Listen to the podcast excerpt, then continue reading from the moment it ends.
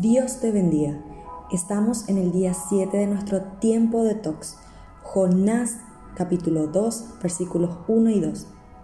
Entonces Jonás oró al Señor su Dios desde el interior del pez y dijo, en mi gran aflicción clamé al Señor y Él me respondió, desde la tierra de los muertos te llamé y tú, oh Señor, me escuchaste.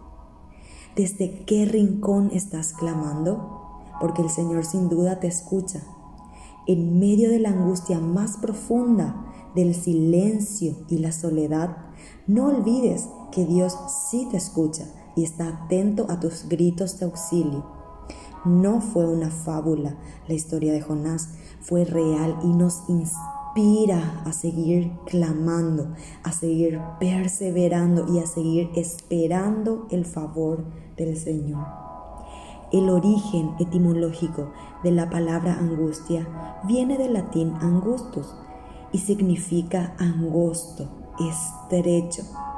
Quienes están angustiados tienen la mirada de túnel, una visión estrecha. No pueden ver más allá del gran pesar que están sintiendo.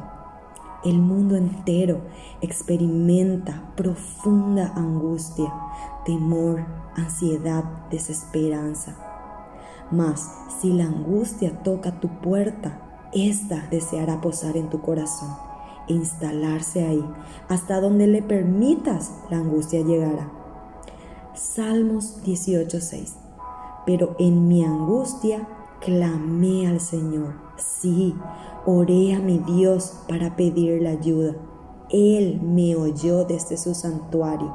Mi clamor llegó a sus oídos.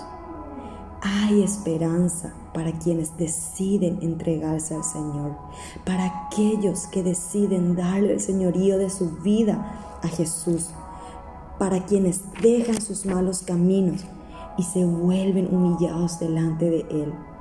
Dios es nuestra única esperanza en medio de tanta incertidumbre. Toma tu cuaderno de tox y escribe, ¿en quién estoy esperando? ¿En los hombres, gobernantes, doctores o en el Señor?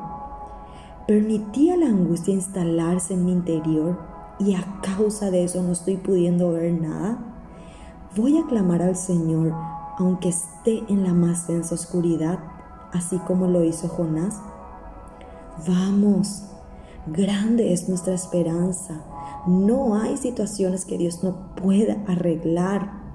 Y si las situaciones no cambian, bueno, nuestro corazón y nuestro espíritu sí lo hará. Pasamos de la angustia y desesperación a la paz que sobrepasa todo entendimiento. Sigue confiando en el Dios de paz.